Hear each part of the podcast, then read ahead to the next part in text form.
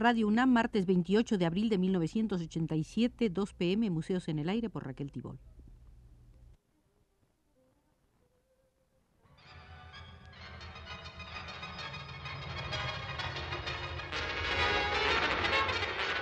Radio UNAM presenta Museos en el Aire. Un programa a cargo de Raquel Tibol, quien queda con ustedes. Señoras y señores, los invito a realizar una visita al Museo de Antoni Tapies, el artista catalán, nacido en 1923. Esta es la cuarta visita y en ella comenzaremos viendo la sala donde se explica la relación de este productor plástico con el existencialismo. Nos guiará el crítico Alexandre Sirisi.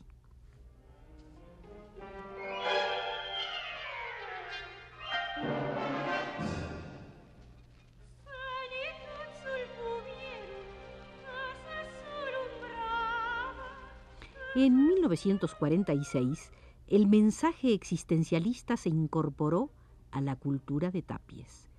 Su raíz en unos conceptos irracionales, en el absurdo y en la vivencia directa, su sentido del destino y del hombre que vive para morir, tenían muchas correspondencias con la visión en claroscuro que Tapies había extraído de fuentes germánicas.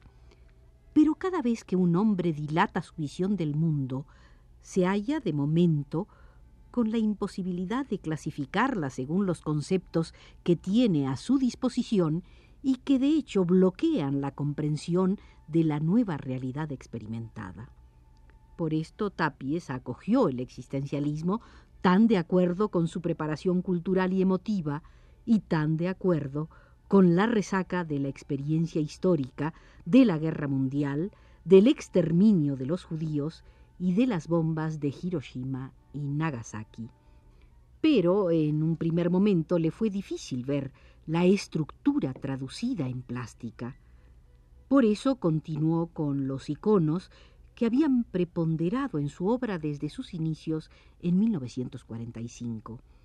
Máscaras terribles, cabeza abajo, brazos que se alzan como implorando ayuda o simplemente expresan que ya no encuentran dónde agarrarse, manos que parecen más bien huellas, señales dejadas por unas manos desaparecidas, corresponden a esta etapa.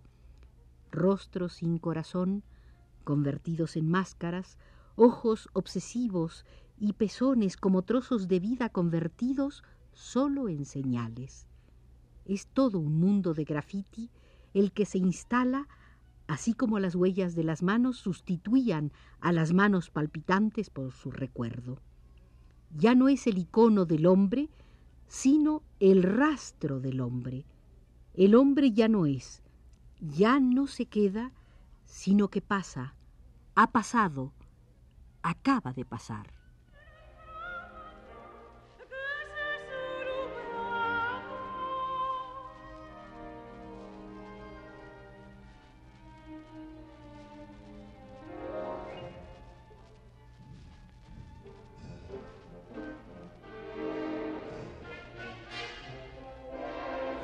Allí está el garabato del niño y los grafiti del soldado o del gamberro como una visión arqueológica del hombre desde su propia muerte.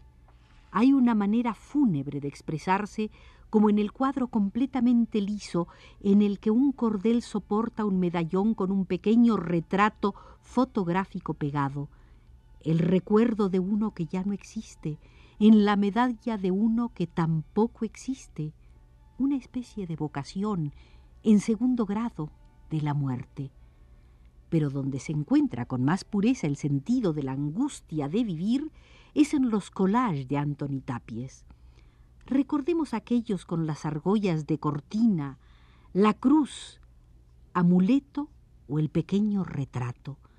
Tienen un marcado carácter de memoria dentro de la destrucción y las composiciones con cordeles a diferentes planos, enredados, descoloridos, confusos, cerrados dentro de una jaula de cristal, son una materialización de la náusea.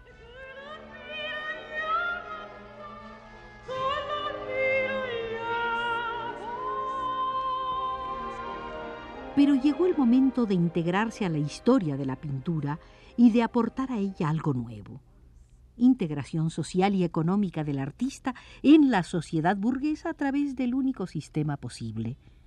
Es preciso trabajar para un gran público desconocido, para lo que se llama mercado, y es preciso recurrir a los sistemas propios de una economía de producción para mercado abierto, es decir, a la novedad y al trust es preciso establecer barreras proteccionistas hechas por galerías, por la crítica, por los marchantes.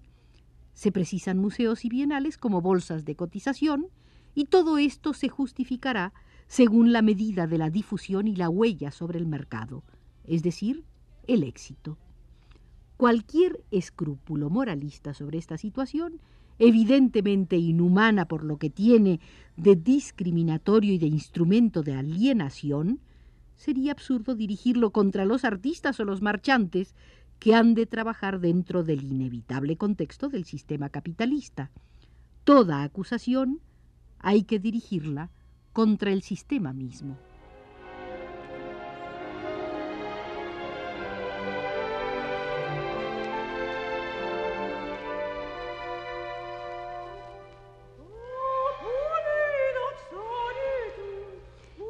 Ahora la relación de Tapies con el surrealismo. El choque producido por el contacto con el surrealismo fue intenso. Por la contextura social de Tapies y de su familia, y posiblemente también por haber estado enfermo y convaleciente, era lo que se dice un hijo de familia. De modo que el surrealismo ejerció sobre él una gran atracción como metodología para acercarse a la realidad de la que lo separaban tantos matices. Entonces los iconos, los signos y los símbolos acentuaron su carácter mágico. Las obras eh, cobraron una amplitud temática que las convirtió en pequeñas piezas teatrales. Allí aparecían el abuelo Puig y Alfonso Barbudo, convertido en personaje barcelonés antológico, sobre el fondo de la Sagrada Familia, con la vara y el fajín de alcalde, la alegoría de la muerte en el tríptico que centraliza un cadáver junto a la mujer de los brazos cortados y el busto en una columna que surge de un lago poblado de monstruos. La reina mesopotámica, con tiara emplumada, junto a los ahorcados y las palmeras, el hombre de pie, con la cabeza zodiacal, junto al volcán, el cuadrúpedo que llora entre la estrella y la luna, los seres voladores, los paisajes petrificados y el extraordinario gallo cabeza abajo. En estas obras aparecieron grafismos emparentados con los de Clé y Miró, y otros que recuerdan tableros de ajedrez, a veces en perspectivas enormes por el cielo o sobre el agua de irreales paisajes.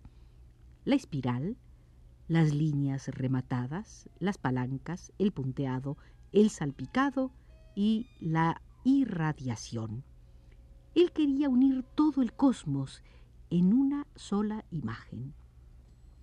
Esto solo podía intentarse en un clima de oscuridad y misterio, como el amor, que solo se realiza cuando el sexo se vuelve invisible. Por eso, la atmósfera de los teatrillos de la primera pintura mágica de Tapies es preferentemente nocturna algunas veces tienen una contextura casi lineal, sobre un mundo de salpicaduras. Son una especie de ballet a la manera de la máquina de hacer cantar a los pájaros de Paul Klee o el carnaval del arlequín de Joan Miró. Pero la personalidad de Tapies se manifiesta en los grandes estigmas que ya pisan los fondos, como en la nocturnidad y en la persistencia de los temas, de los ojos oblicuos, de las cejas, los dientes y los pelos que proceden de su serie de autorretratos.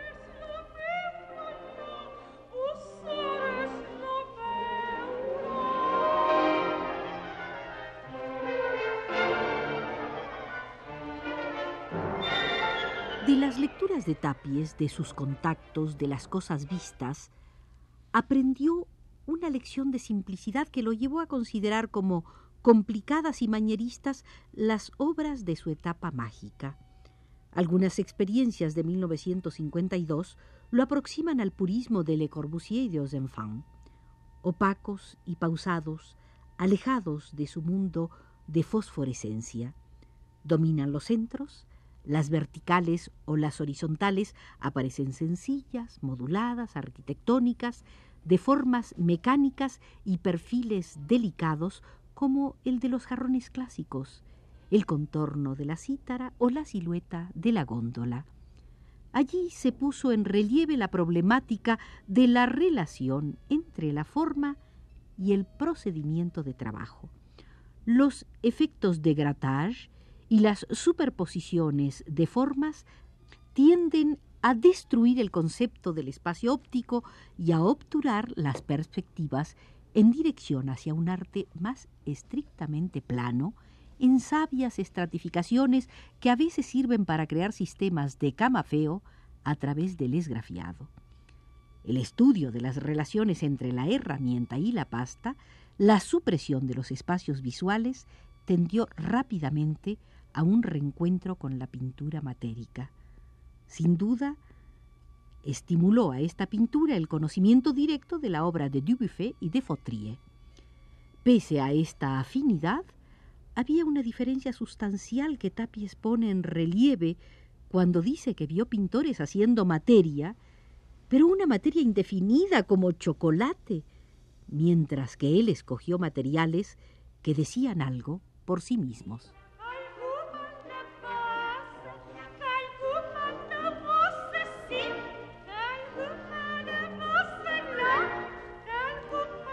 Tapies reúne toda clase de tratamientos en la materia.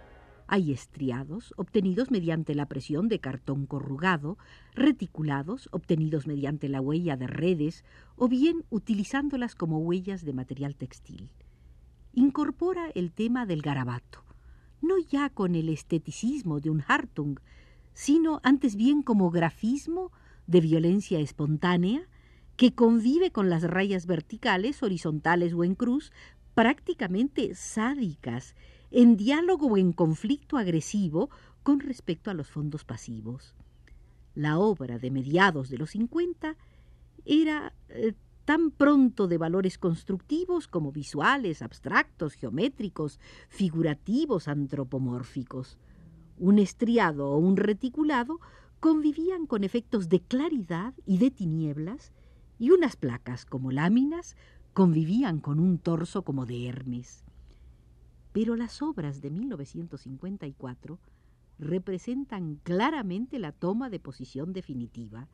Se percibe entonces una renuncia total que alguna vez se presenta bajo la forma de un triunfo del tema existencialista de la nada, en composiciones en las que el sencillo contrapunto del negro mate con el negro brillante reanuda el famoso tema del negro sobre negro de Rochenko.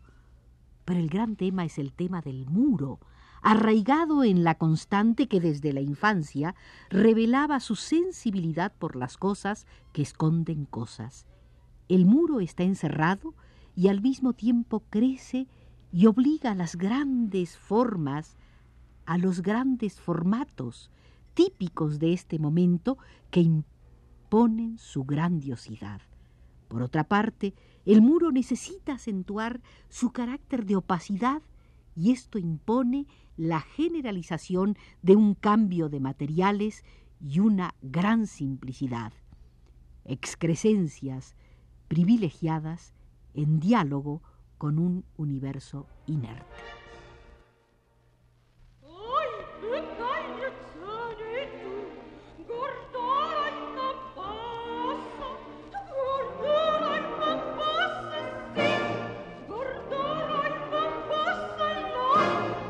Concluimos la visita al Museo de Antoni Tapies bajo la asesoría del crítico de arte Alexandre Sirisi y la vigilancia de Arturo Garro desde los controles.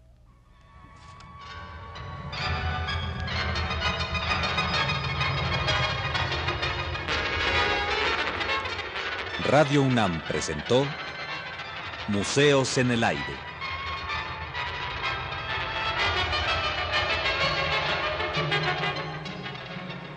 Un programa de Raquel Tibol.